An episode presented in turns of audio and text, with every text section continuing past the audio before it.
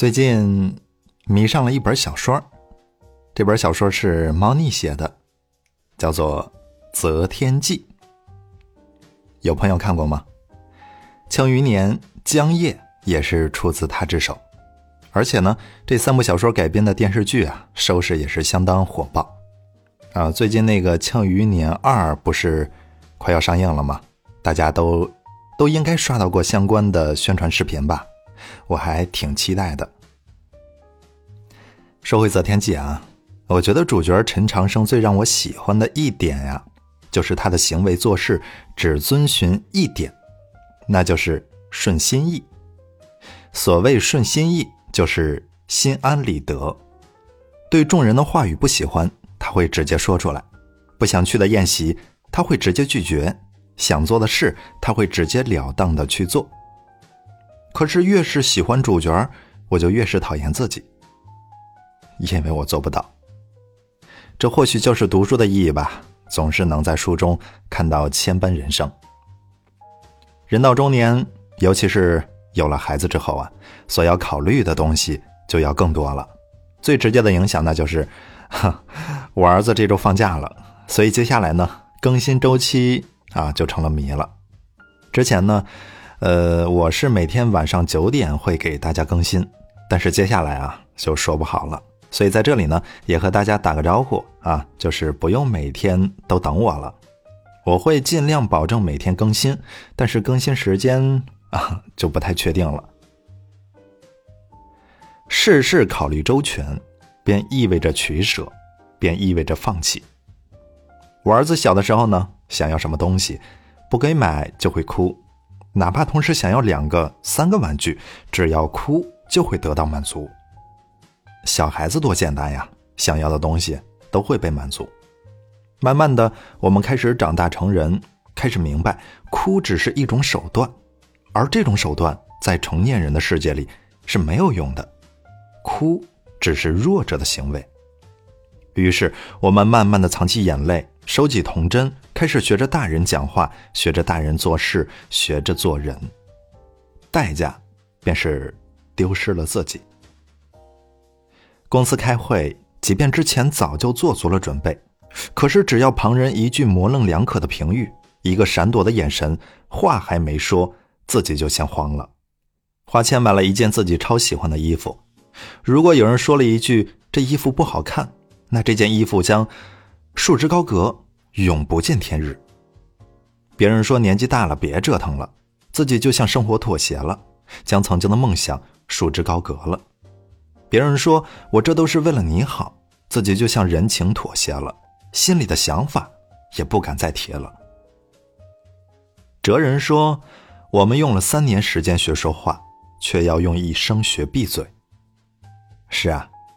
小的时候呢，不喜欢的东西我们会直截了当的说不喜欢，但是成年人的世界不可以。明明讨厌的要死，却总是口是心非、假意逢迎，就如皇帝的新衣一般，明明他没有穿衣服，我们却要谄媚的各种恭维。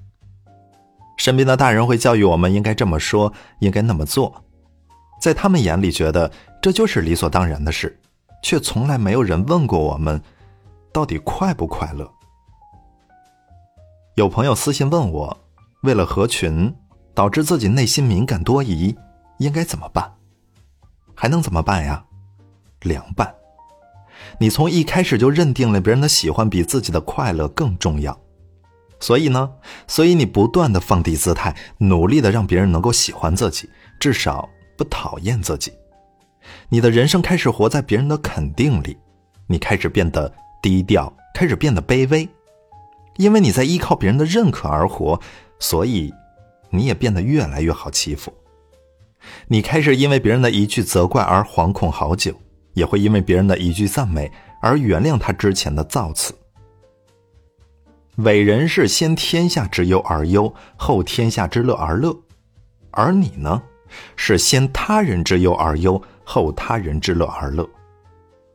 我猜你可能误会了一些东西，那就是路在你自己脚下，并不在别人嘴上。人生很长啊，江湖很大，剧情很杂，你从来都不欠谁一个解释，只要自己能够不负此生，能够活得尽兴，这就够了。最好的态度是，面对风凉话时不理，面对恭维时不信，面对不理解时不急，面对嘲讽时不气，然后去做自己想要做的事情，最好是甘之如饴的那种；去见自己想要见的人，最好是相处不累的那种；去远离那些总是给自己添堵的人，最好是老死不相往来的那种。《择天记》里的陈长生，因为某些原因，注定他无法活过二十岁，所以他从小就很珍惜时间，从来不会让坏情绪破坏自己的心情，从来不会因为别人的不喜而影响自己的行为。他率性的活，明确的爱，直接的厌恶，真诚的喜欢，坦荡的站在太阳下，大声无愧的称赞自己。所以，陈长生被世人评价为真人、真心人、真性情人。就如鬼才画家黄永玉一般，他十二岁就外出谋生，三十二岁享誉国内外，五十岁拿到驾照，七十岁去欧洲游学写生，八十岁登上了时尚杂志的封面，九十三岁开着红色法拉利去飙车。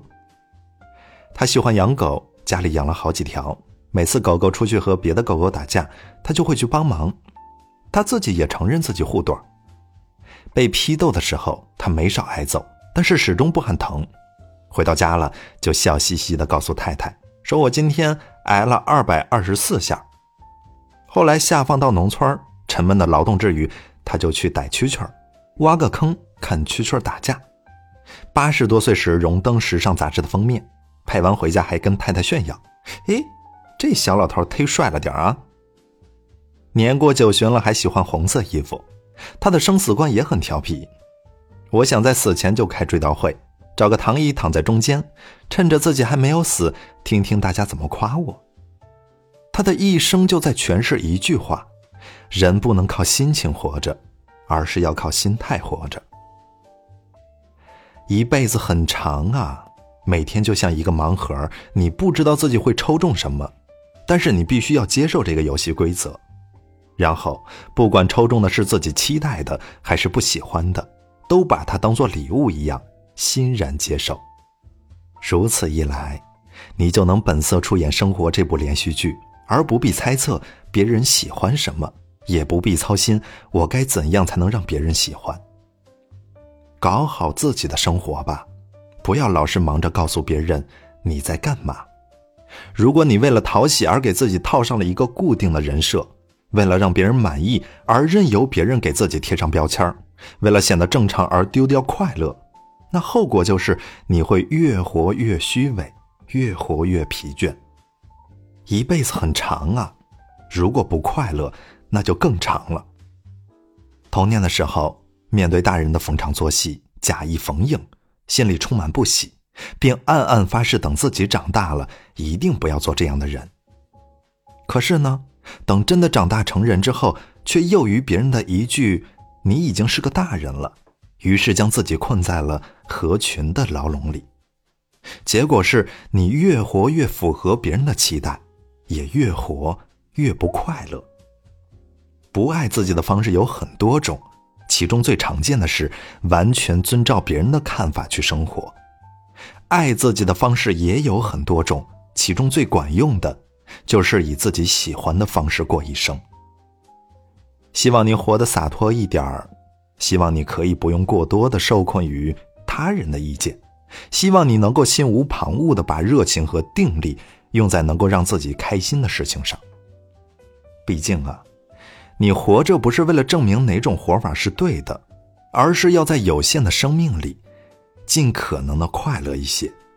这是你的人生，要活成什么样子都由你自己说了算。毕竟啊。遵从自己的意愿，活得头破血流，也好过虚张声势的变成行尸走肉。你不必为了朋友圈的点赞而把自己 P.S 成自己都认不出来的样子，你不必为了所谓的面子，在外面假装有钱人一掷千金，然后回到宿舍里偷偷躲起来吃泡面。你更不必因为酒桌上的一句“不喝不是兄弟”，就把自己喝到吐。喝到断片，喝到住院。做你喜欢的事，做你觉得对的事，做你觉得值得的事。